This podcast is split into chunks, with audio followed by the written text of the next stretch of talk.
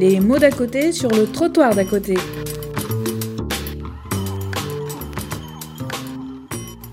Dans cette deuxième partie de son intervention, Elisabeth Zuckman développe l'importance de continuer le combat pour faire reconnaître les capacités de communication des personnes polyhandicapées et la nécessité de leur parler.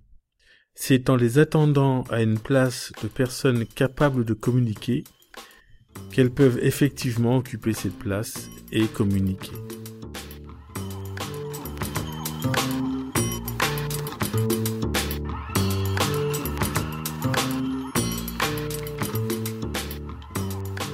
Le point suivant. Leur besoin de communiquer. Je le résume en deux phrases, alors qu'il est extrêmement important. Ils ont besoin qu'on leur parle.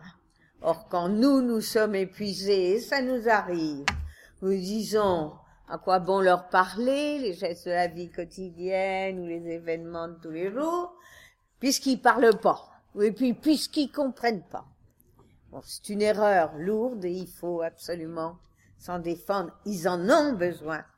Mais ils ont besoin, comme tout être humain, d'être compris. Leur langage est riche, il est non verbal mais il est multimodal. Mimique, attitude.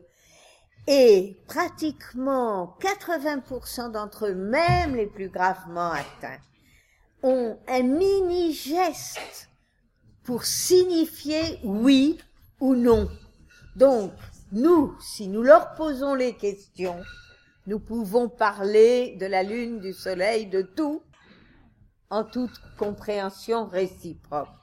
Mais à partir du moment où on sait manier le question-réponse, et donc du moment où pour chacun on a repéré leur manière de signifier ou oui ou non.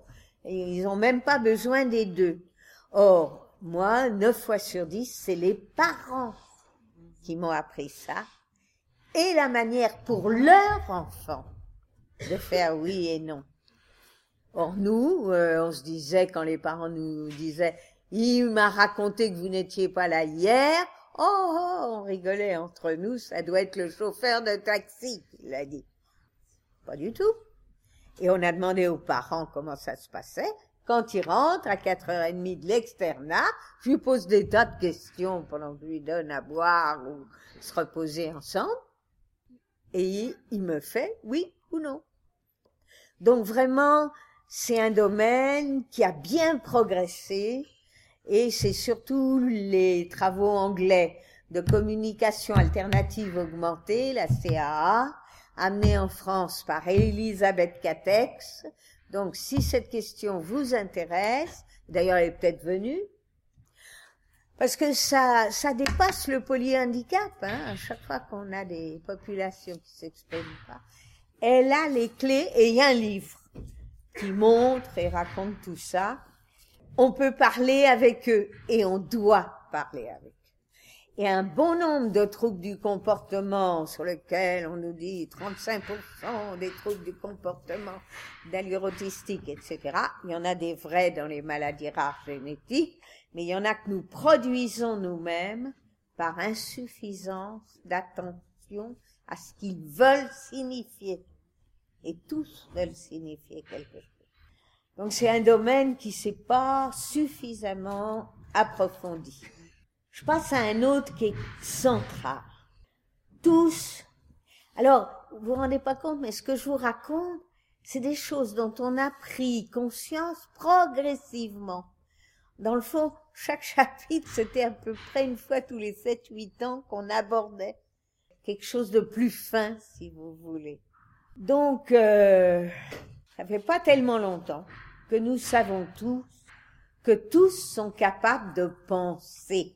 Parce que euh, l'image, euh, comprennent rien, végétatif, grabataire et arriéré profond, on leur colle à la peau, et qui peuvent pas l'exprimer verbalement, leur capacité intellectuelle, cognitive ça change tout doucement, mais très péniblement, depuis une quinzaine d'années.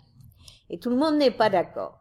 Alors, moi, je vais vous dire comment je vois les choses. D'abord, l'État n'est pas d'accord. Car après la vieille définition qui était la nôtre, qui est toujours la nôtre au César, que je vous ai donnée tout à l'heure, du polyhandicap, en 1989, on a eu la surprise de voir comment la rénovation des annexes 24 définissait le polyhandicap en mettant le plafond, c'est quand même utile les chiffres, hein, du QI à 35, c'est-à-dire arriération sévère ou profonde, en termes euh, OMS, parce que pour 35-50, en termes OMS, c'est déjà moyen, retard mental moyen. Hein? Personne vous dira que dans le polyhandicap, on peut être du retard mental moyen. On nous impose, et on n'a qu'à dire non et rester dans la première acceptation, arriération profonde et sévère, QI inférieur ou égal à 35. Comme si on pouvait trouver 35 d'ailleurs, mais enfin, c'est un autre problème. Et, dans la définition, avec restriction extrême des capacités d'expression, et même pas d'ailleurs de communication comme ça, sans dire d'expression verbale, et donc barrant complètement ce que je viens de dire justement, restriction extrême des capacités de perception, beaucoup de problèmes visuels, ça les empêche pas d'avoir une certaine vision. Et quand on se donne pas suffisamment de mal de prendre pour une cécité corticale, ce qui n'en est pas une, faut dire que c'est assez difficile et que je vous ferai pas un cours là-dessus et en gonflant le fait que leur immobilité, avec les troubles neuro-orthopédiques que je vous ai pas détaillés, ils ont effectivement, comme conséquence, un émoussement de la sensibilité superficielle des extrémités, qui faisait par exemple, quand on l'ignorait, que coller un radiateur trop chaud, il sentirait avec euh, brûlure euh, du second degré, qui sentait pas la brûlure. Mais si vous ou moi, on reste immobile un certain temps, et quand on vieillit, croyez-moi, on a aussi un émoussement de la capacité fine de sensibilité superficielle et du sens des positions, ce qui explique un certain nombre de chutes, etc., euh, avec l'âge, mais eux, ils l'ont comme une des conséquences d'origine cérébrale, quel que soit leur âge. Donc, c'est faux aussi de mettre ça comme une caractéristique, hein, incapacité de perception. Et le pire des contre-vérités de cette euh, définition de 1989, c'est restriction extrême des capacités relationnelles. Or, c'est justement l'inverse l'inverse, car l'être humain, et ils en sont, mais si on les considère pas comme tels, évidemment, on dit n'importe quoi, s'adapte. Et c'est propre, à mon avis, enfin, c'est très développé dans l'humanité par rapport aux autres espèces, qui toutes s'adaptent quand même plus ou moins à l'environnement, et eux gardent des facultés d'adaptation énormes. Et une des facultés d'adaptation majeures, c'est que dans leur univers cognitif rétréci, rétréci à l'immédiat, le présent et le proche, ils s'attachent à l'extrême aux proches, la famille, les parents, mais nous, professionnels de proximité. Même moi, j'étais surprise de voir euh, qu'il m'oubliait pas quand je repassais des années après. Bon, euh, aux proches et à ceux qui trouvent important pour une raison ou pour une autre, avec des capacités de mémorisation des personnes qui leur sont importantes, énormes et quasiment normales. Or, c'est ces capacités capacité extrême, adaptative, qui provoque en eux le développement d'une forme d'intelligence très particulière.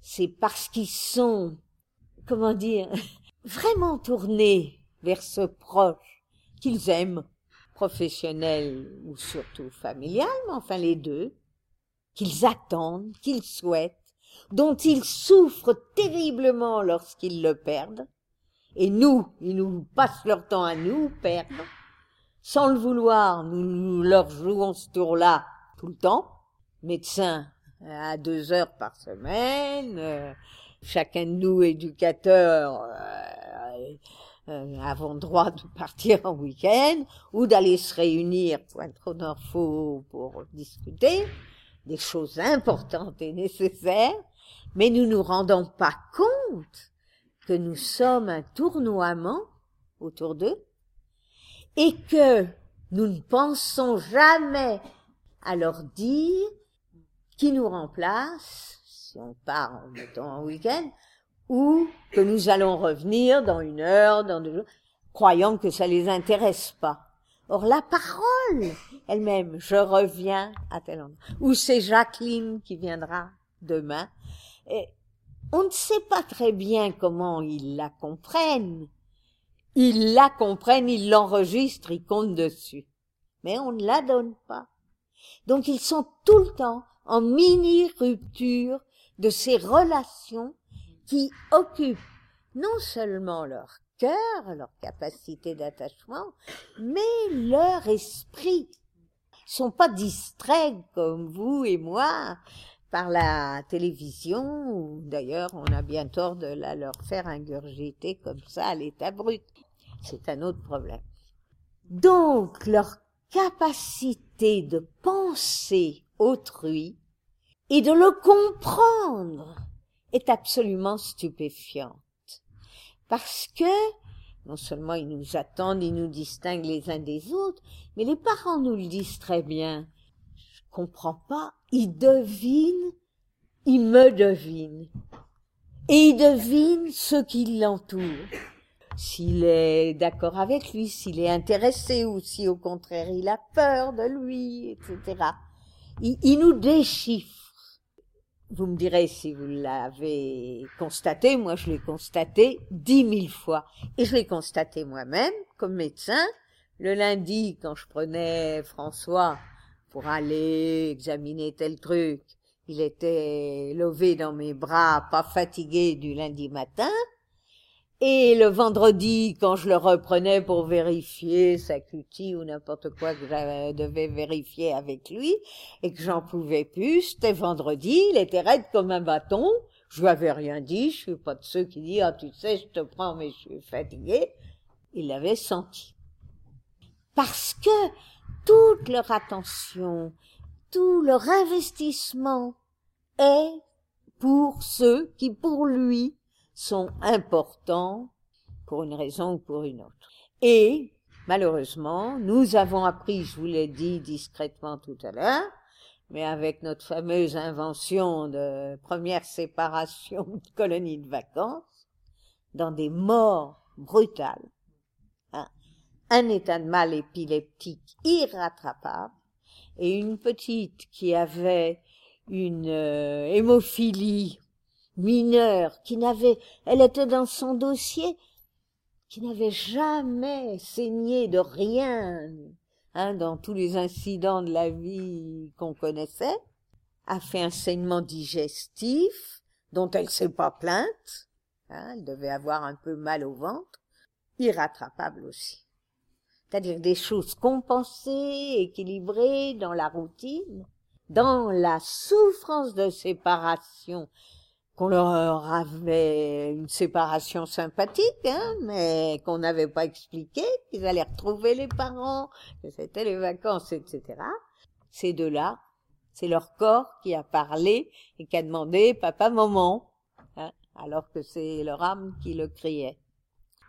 Ils s'attachent ils comprennent et ils sont capables de souffrir ou de se réjouir, au contraire, de notre régularité, de notre fidélité. Et quand on a dit je serai là demain, ils se débrouillent pour comprendre que c'est demain et c'est pas après-demain.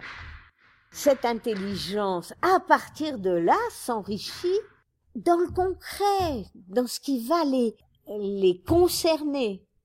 Et moi, en masse, j'en ai eu une preuve formidable. Je savais plus quoi faire parce que j'avais droit à deux heures tous les quinze jours et c'est tout ce que j'avais comme temps à leur donner. Quand j'avais épuisé tous les examens médicaux, machin et trucs, j'ai fait une expérience. Je leur ai fait de l'éducation pour la santé. Tous, sans les trier, et avec toute l'équipe qui était pas diplômée à l'époque. C'était des auxiliaires de vie. À écouter une année, tous les quinze jours, comment fonctionne leur corps? L'année suivante, quels sont leurs troubles? Qu'est-ce que c'est la crise d'épilepsie, l'électro, enfin, vous voyez, la scoliose à ma manière, c'est-à-dire assez vivante, avec des dessins, avec des trucs et des machins, concrets, repris dans la quinzaine par leur auxiliaire de vie, là en individuel, eh bien, la fois suivante, ils posaient des questions avec l'aide de l'auxiliaire de vie. Et ça, c'est une, une expérience avec tout un groupe, deux ans toutes les raisons du succès étaient réunies. C'est-à-dire, ça les concernait, c'était en langage simple, c'était dit redit par des gens importants pour eux, leurs auxiliaires, et euh, pratiquement elles reprenaient avec un ou deux et non pas le grand groupe. Euh, ils étaient une vingtaine et avec euh, presque autant d'auxiliaires de vie et il n'y avait pas de discussion pendant l'exposé. Donc cette intelligence existe et elle doit être reconnue, développée, exploitée dans le concret et dans leur zone d'intérêt. Pas aller leur parler de, de, choses très lointaines qui nous intéressent nous mais qui, qui est complètement sans lien avec euh, leur vie quand elles sont un peu calées. Et la trace théorique sur laquelle je m'appuie, c'est l'intelligence conative de Spinoza. Il y a 400 ans, il a dit que l'intelligence humaine débute très tôt dans la vie à partir de l'attachement de l'enfant pour sa mère. On croirait Freud, c'était pas dans ces termes-là, mais du lien proche, de l'attachement réciproque. Et le conatus, mot latin, veut dire l'effort continu pour exister. Spinoza explique dans l'éthique que c'est une force humaine de tous les êtres humains et en termes alors de développement cognitif, c'est le premier stade qui permet les autres stades euh, du développement intellectuel un peu à la manière de Piaget, si vous voulez, après, les stades prélogiques, logiques, bon. Mais moi, en tombant sur ce texte de, du Conatus de Spinoza, je me suis dit, c'est celle-là. Et celle-là, 9 sur 10 long, y compris ceux qu'on appelle euh, polyhandicapés aggravés, parce qu'il nous faut toujours des diagnostics et des catégories. Donc tout ça, c'est ce que vous allez, vous, inventer, creuser, mettre en scène, en réalité, parce que c'est relativement neuf. Et la dispute 35 ans, essayez aveuglément de penser 50. Parce que si dans votre tête il y a 35, ils le dépasseront pas. Si dans notre tête il y a 50, l'effet Pygmalion fait qu'un certain nombre d'entre eux, car ça existe, l'effet Pygmalion, arrivera. Alors, un dernier point, lui aussi, il est pour l'avenir. Mais vous êtes l'avenir. Nous avons pour tâche d'avenir de revaloriser l'aide à la vie quotidienne. Je m'explique vite. Il y a une habitude, représentation sociale, aucun intérêt de changer les couches de nos mômes et les mères disent ouf, tiens, ça y est, ils sont grands, plus de couches, plus de ci, plus de ça. Ouf! Et dans nos métiers, avec des jeunes qui vont rester moins jeunes, mais totalement dépendants, l'aide à la vie quotidienne, toilette, alimentation, habillage, lever, coucher, et surtout tout ce qui touche intimement au corps, est, sans que nous en rendions compte, sans valeur. Et donc nous nous nions nous-mêmes sans valeur.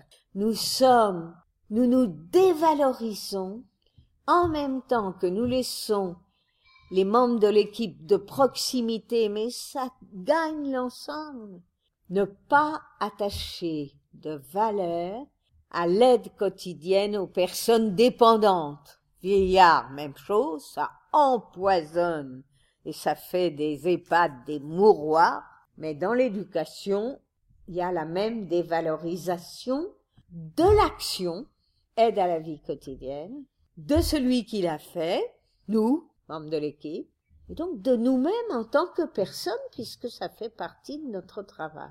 C'est extrêmement grave, très silencieux, et moi, c'est à travers des, j'ai suivi beaucoup de mémoires, parce que ça m'intéresse, et quelques-uns sont le récit d'une vie de pipi caca. C'est vous dire combien c'est dévalorisé. On n'est plus dans l'humain, ni nous ni eux. Or, l'aide à la vie quotidienne, c'est exactement une convergence de moyens de communication, d'apprentissage, de rencontres interhumaines, justement répétitifs, donc qu'on peut attendre, qu'on peut maîtriser, qu'on doit prendre le temps de rendre festif, d'expliquer et de parler, qui permet d'apprendre des tas de choses, hein, devant, avant, après, toutes les notions préscolaires sont parlables et on peut les mettre en scène, attendre à attendre, attendre le chacun son tour, etc. Des notions aussi relationnelles majeures. Alors je vous engage, parce que j'ai pas le temps, de lire l'Oxy. Qu'est-ce qu'a lu l'Oxy ici en troisième année? Alors, l'Oxy ou le maternage insolite? Myriam David, et Geneviève appelle. Eh ben, écoutez, moi, je m'arrête d'en parler. C'est réédité. Ça raconte tout ça à partir des inventeurs hongrois dont la tâche était, dans l'immédiate après-guerre, après guerre, d'élever des orphelins de guerre en pouponnière, collective avec peu de personnel, sans en faire des autistes. Oui, défendez-vous, là. Je, connais très bien le modèle de l'OXY. J'ai beaucoup travaillé dessus. Euh, déjà, il y a ce, livre effectivement passionnant de Geneviève Il se lit comme un roman. Ah oui, oui, c'est passionnant. Vous avez aussi euh, dedans le personnage d'Amy Pickler, qui, est une femme qui a inventé euh, notamment une nouvelle façon d'observer le bébé autour de son activité libre et c'est d'une valeur extraordinaire. Donc ce livre en parle, il explique bien. Alors moi j'ai une critique par rapport à l'Oxy, si vous voulez, mais qui n'est pas due à l'Oxy, c'est que on a importé massivement ce, ce, modèle dans les pouponnières françaises, euh, dans les euh, dans l'opération pouponnière, et je trouve que quand on transfère le modèle d'un orphelinat à une pouponnière départementale, il faudrait quand même réfléchir à la différence euh, qu'il y a élever un enfant entre deux mères pour garder vivant son affectivité le temps qu'il soit adopté, c'est pas pareil que s'occuper en foyer de l'enfance. Mais enfin, ça, ça ferait l'objet d'un long débat. Mais tout à fait d'accord pour ça. Et je voudrais euh, euh, dire l'importance de cette dévalorisation du quotidien. Moi, je la vois depuis des années euh, au travers des étudiants. Par exemple, on a été visité à un moment donné pour faire une opération. On chantait. On est allé visiter une masse. Alors pour rentrer, il fallait passer des barbelés, il fallait des barrières, etc. Parce qu'il faut pas que les gens s'échappent. Après, à droite, il y avait la salle où les auxiliaires s'occupaient de donner le goûter euh, euh, aux personnes. Et puis au bout d'un long couloir, les éducateurs dans leur bureau en train de le café. Et on avait vraiment l'impression qu'il y avait une hiérarchie comme ça, avec Le féminin, euh, Paul Durling dit qu'au fond, plus l'enfant est petit, plus il est dépendant, plus les tâches de s'en occuper sont dévalorisées, parce que relevant d'un allant de soi, quoi. C'est-à-dire, euh, Ouais, ouais. capable, Un mauvais euh, moment à euh, passer. euh, elle a ça, elle, elle a ça en elle-même, et donc il y a une dévalorisation qui renvoie à des questions de genre, hein, mais on le retrouve dans le travail, c'est-à-dire que quand il faut un art de vivre dans le petit quotidien avec des enfants, des, des personnes dépendantes, on voit que c'est, voilà, il y a un effet sur les gens, s'ils sont mal payés, mal formés et pas reconnus dans ces tâches, ça a un effet sur la qualité de vie, c'est sûr. C'est un énorme problème Oui. et c'est un énorme gisement, comment dire, de valeur de respiration naturelle. Parce que pour ce qui est de l'aide à la vie quotidienne, je vous en donne qu'un seul exemple. Ce qui n'a pas marché en France, c'est que, en fait, c'est présenté comme une discipline. Alors, ni vous ni moi n'aimons les disciplines. Ça devrait être un élan et non pas une discipline. Et le personnel de proximité de cette pouponnière était obligé de faire comme ça, mais le résultat a été étudié sur plusieurs générations. Ces gosses ont été exactement semblables à tous les autres enfants hongrois au plan scolaire et ensuite dans leurs attachements d'adultes et comme père et mère de famille. C'est-à-dire que ce que nous voyons, nous, à la ZE, où les... oh, moi, j'ai travaillé à la ZE deux ans, on les avait sur plusieurs générations d'abandonnants ou de facteurs de sévice, parce que on ne les avait pas construits dans l'enfance en tant que personne. Or, qu'est-ce qui nous a construit, nous, sans discours et sans, sans qu'on écrive à notre sujet? C'est quand même des mères et des pères, les pères étaient très absents, attentifs à notre bien-être journalier et prenant le temps de nous parler et de nous donner des choix. Et par exemple, dans l'Oxy, l'auxiliaire de vie mal payé et très éduqué par rapport à sa tâche, mais peu instruite sur d'autres, ne met pas le biberon dans la bouche du bébé sans qu'il ait lui-même ouvert la bouche.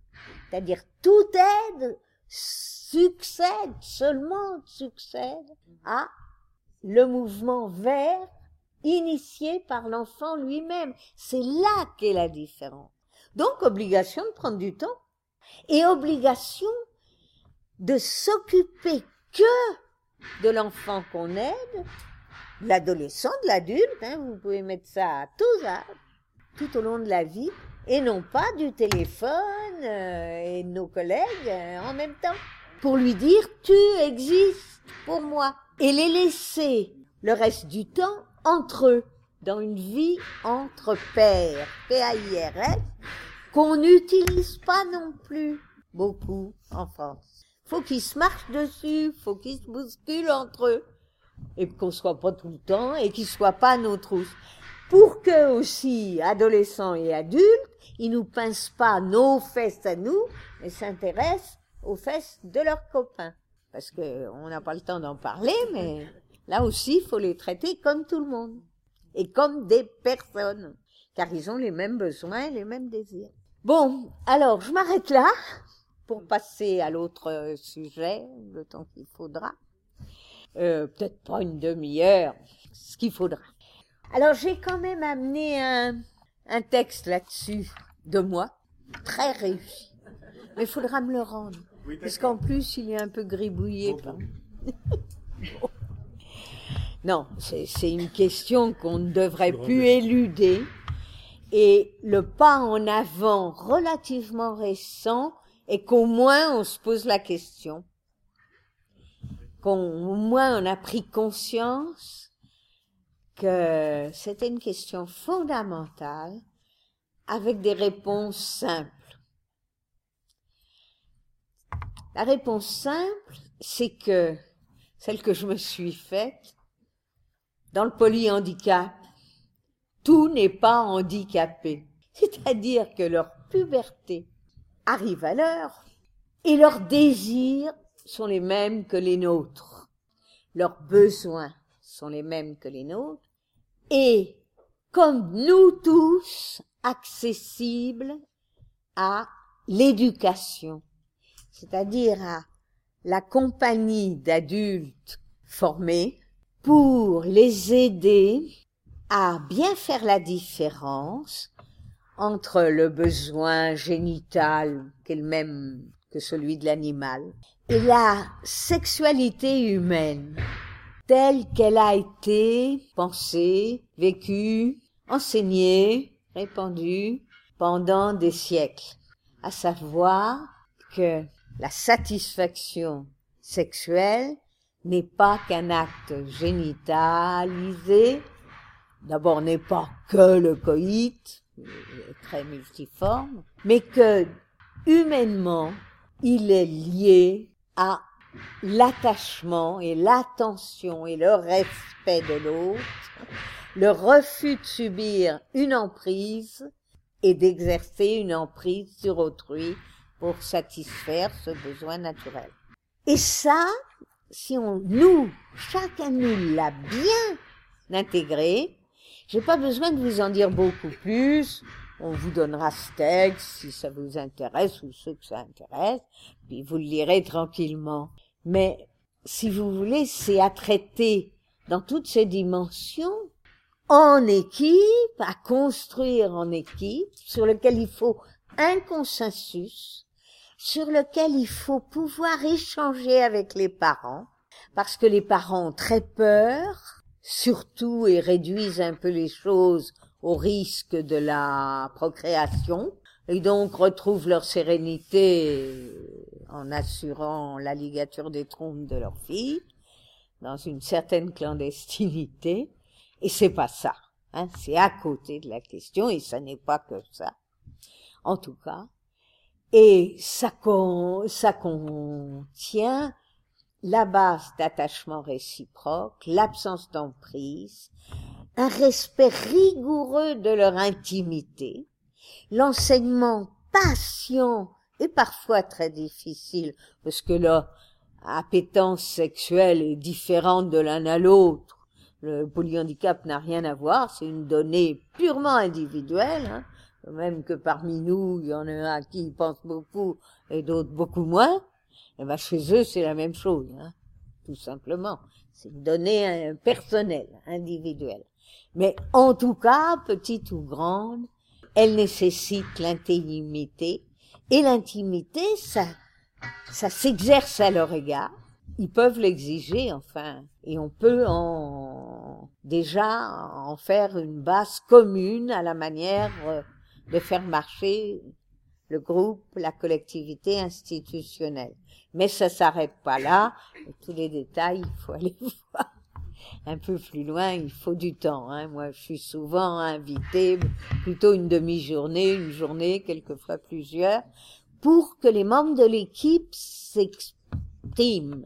Parce que l'autre problème de la sexualité humaine, c'est l'interdit de l'inceste. Or, comme je le disais, pulsivement, il s'adresse à nous pour les satisfactions qu'il recherche.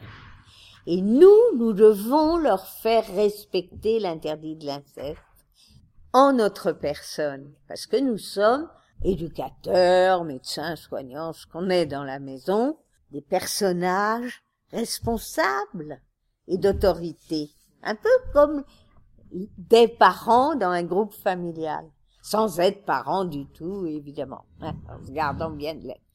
Mais dans leur tête, ça peut être comme ça. Donc l'interdit doit être observé par nous absolument. Or, quand on travaille avec une équipe, il y a toujours un ou deux, une ou deux pour dire, mais si je ne satisfais pas la sainte demande d'une masturbation à l'occasion de la toilette, il y a une érection chez le garçon ou un désir chez les filles, ils seront frustrés. Eh bien oui, ils seront frustrés. Et la frustration fait partie de notre humanité.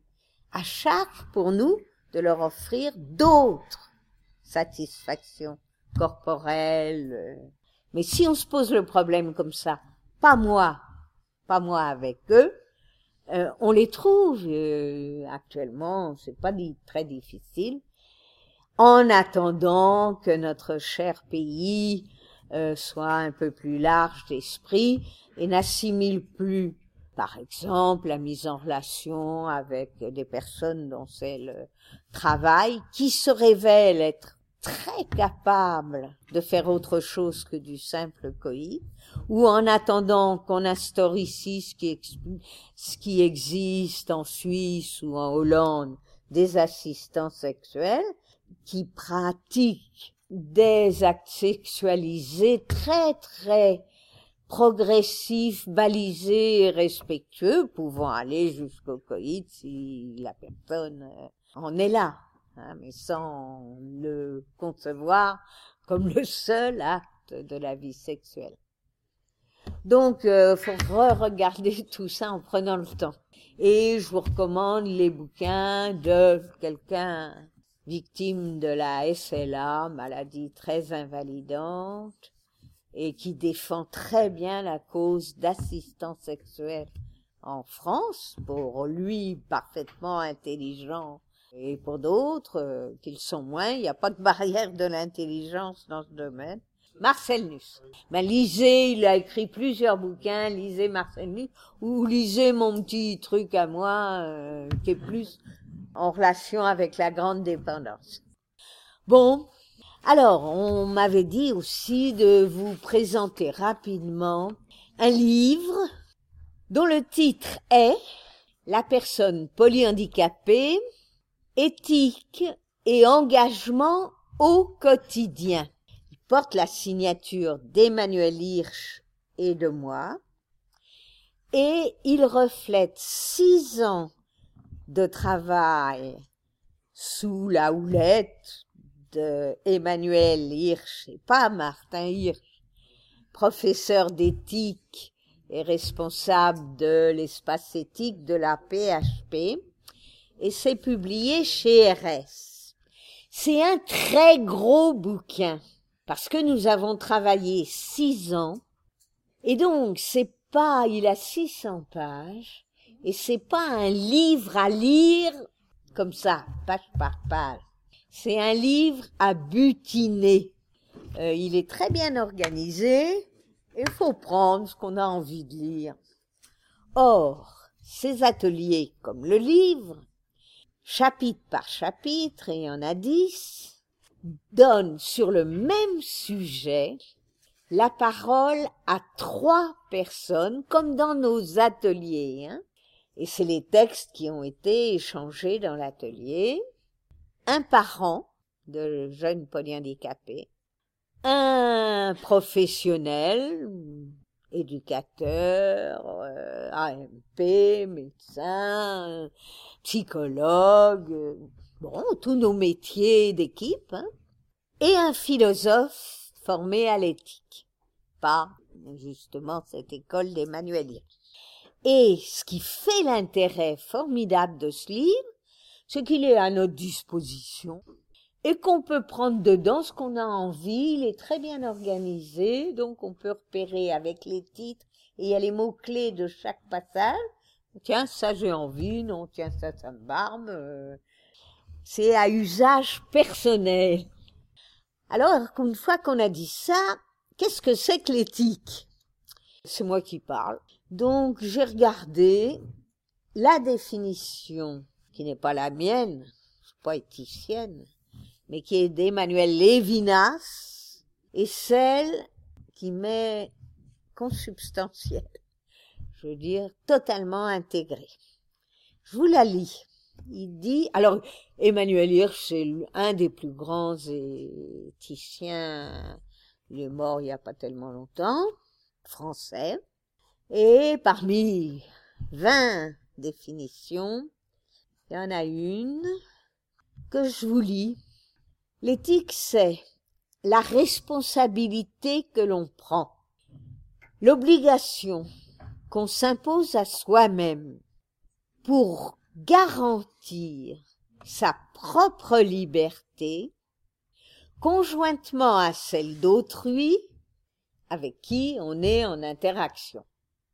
Donc, il en fait une question de liberté personnelle entre soi et l'autre proche, de manière durable ou de rencontre, mais c'est de l'ordre de la responsabilité et c'est destiné à garantir les libertés fondamentales, la liberté d'être, de parler, de penser, la liberté d'homme, de l'un et de l'autre conjointement, ce qui est très important, parce que c'est ce qu'on oublie toujours.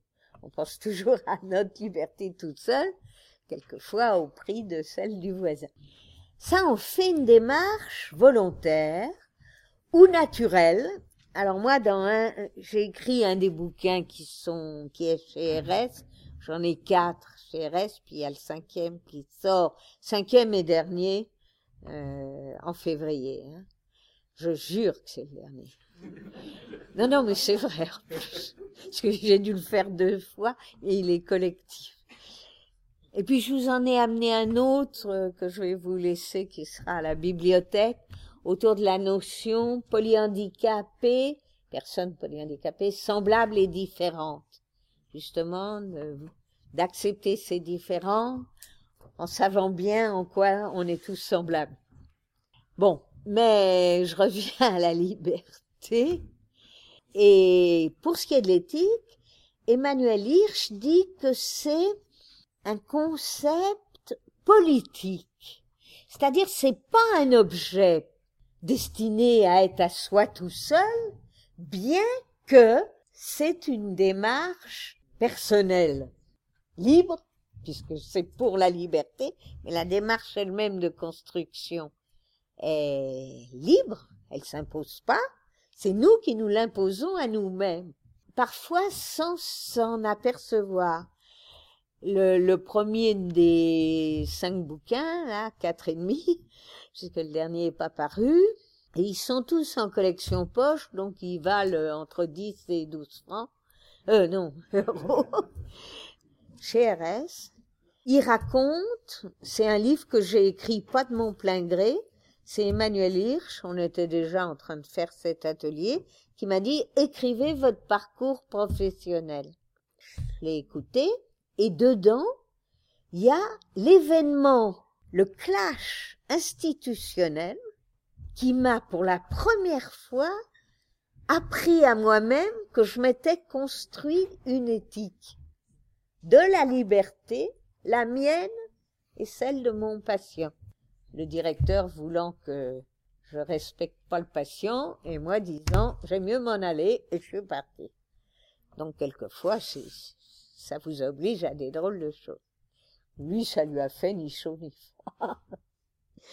Le directeur en question. Mais c'est utile.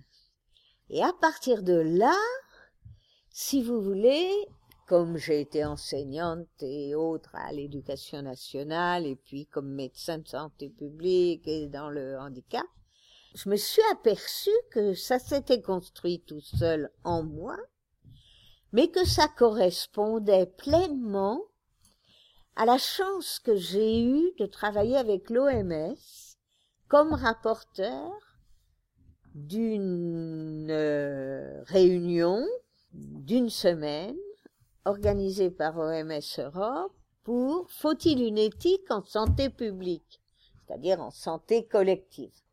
Alors on a tout de suite dit oui, il faut. Moi, j'étais le rapporteur de ce truc-là. Puis après, comme on était là pour la semaine, on a dit oui, c'est bien ça, mais qu'est-ce qu'on met dedans? Comment ça marche? Comment ça fonctionne? Qu'est-ce que c'est? D'autre que la définition de Lévinas ou une autre définition Il y en a plein, que chacun prenne ce qu'il veut. Puisque c'est un objet politique, comme l'avait dit c'est-à-dire qui sert à la vie collective. Et on a trouvé quatre facteurs. On a dit une action pour la collectivité, pour un groupe, est éthique. Si la personne au bénéfice de laquelle on l'a fait est acteur de cette action et non pas seulement bénéficiaire, justement. C'est-à-dire s'il a des choix de faire ou de ne pas faire, si ça correspond chez lui à un désir ou au contraire s'il est libre de la refuser s'il n'en veut pas si ça l'intéresse pas, et si, une fois qu'il a choisi, hein, mettons une vaccination puisqu'on était en santé publique, eh bien, il est co-décideur aussi, telle vaccination à tel moment et pas à tel autre et pas telle autre vaccination. Choix et co-décision et pas soumis à celui qui va faire l'action. Alors vous voyez que ça se transpose, moi je l'ai transposé à la formation, euh, à l'accompagnement du polyhandicap, euh, ça marche très bien. Et ça, ce premier facteur, c'est le facteur principal. Le deuxième est très anglo-saxon, une action éthique, si elle est utile au sujet pour lequel on fait, et non nuisible c'est très anglo-saxon. Hein. Si vous êtes anti-américain, j'allais dire, c'est pas de notre culture. Vous aurez raison et c'est bien dommage que ce soit pas de notre culture. Cette dialectique, que ce soit bénéfique, utile et non nuisible, a son sens. Dans le polyhandicap aussi. Le troisième facteur, c'est, je me dépêche, une action éthique si elle est égale pour tous, et ne crée pas de nouvelles inégalités. Or, nous, dans notre domaine, ce qui me frappe, par exemple, c'est que notre spontanéité, qui nous met en opposition avec l'oxy, fait que on s'autorise à embrasser très fort le petit mignon tout joli et gentil, et qu'on passe en vitesse, au revoir, bonsoir, dors bien, à celui qui bave ou qui nous repoussera parce que ça fait partie de, de son être. C'est-à-dire que sans le vouloir, en se laissant simplement aller à son mouvement personnel, on crée des inégalités sévèrement ressenties. Et c'est quelque chose de très, très habituel l'inégalité de notre attention dans un groupe. C'est pour vous le concrétiser. Et le quatrième facteur, elle est éthique, l'action, si elle est évaluée régulièrement. Alors, il ne s'agit pas de l'évaluation externe et interne, coûteuse et qui n'a pas grand sens, fait vivre un nouveau marché, il paraît qu'il en faut, c'est l'auto-réflexion journalière sur ce qu'on fait. Qu'est-ce que je voulais faire? Qu'est-ce que j'ai pu faire? Qu'est-ce que j'en tire pour demain? M'y prendre autrement ou au contraire insister? Voyez, c'est par rapport à son travail, son action. Alors, les, je peux vous dire, là, dans mes deux années en pays étranger, j'ai vu de mes yeux vus qu'il y a la même pratique. Alors, je sais pas, hein, c'était dans les années 60, 59 et 60. Je sais pas s'ils ont continué, mais je le crois. Toute l'équipe des établissements éducatifs, en médico-éducatifs dans lesquels j'étais, écrivait pour soi-même, chacun pour soi-même, ça, qu'est-ce que je voulais faire, qu'est-ce que j'ai pu faire, qu'est-ce que j'en tire, il se le gardait, c'est-à-dire l'emmener chez lui ou le boucler à clé dans ton vestiaire. C'était pas fait pour autrui. Mais ça les, leur rendait grand service, par exemple, pour les synthèses ou pour leur mémoire, pour des formations ultérieures, etc. Et en tout cas, pour ajuster son action soi-même ça me rappelle un souvenir. Je tenais ce journal euh, de bord pendant des années et je me suis rendu compte que quand je devais écrire un rapport, si je partais de ce que j'avais en tête, j'écrivais une, une esquisse de rapport. Puis ensuite, j'allais relire mes notes. Disais, comment j'ai pu oublier ça, ça, ça, ça, ça? C'est-à-dire que c'est étonnant de voir combien finalement des choses importantes on passe au travers si on n'a pas un peu la mémoire en fait. Hein. Ah oui. Et euh, ah c'est pour ça que ces journaux de bord qu'on vous demande en formation, c'est bien de continuer de l'avoir comme Ah, ce serait bien.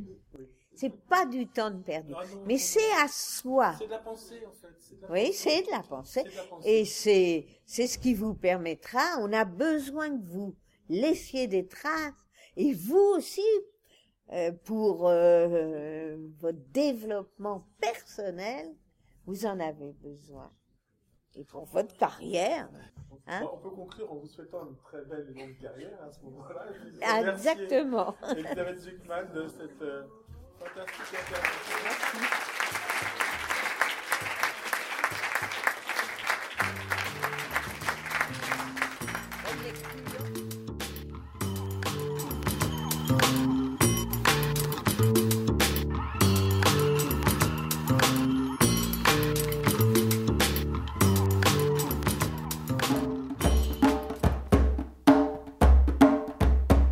Vous écoutez Le Trottoir d'à côté.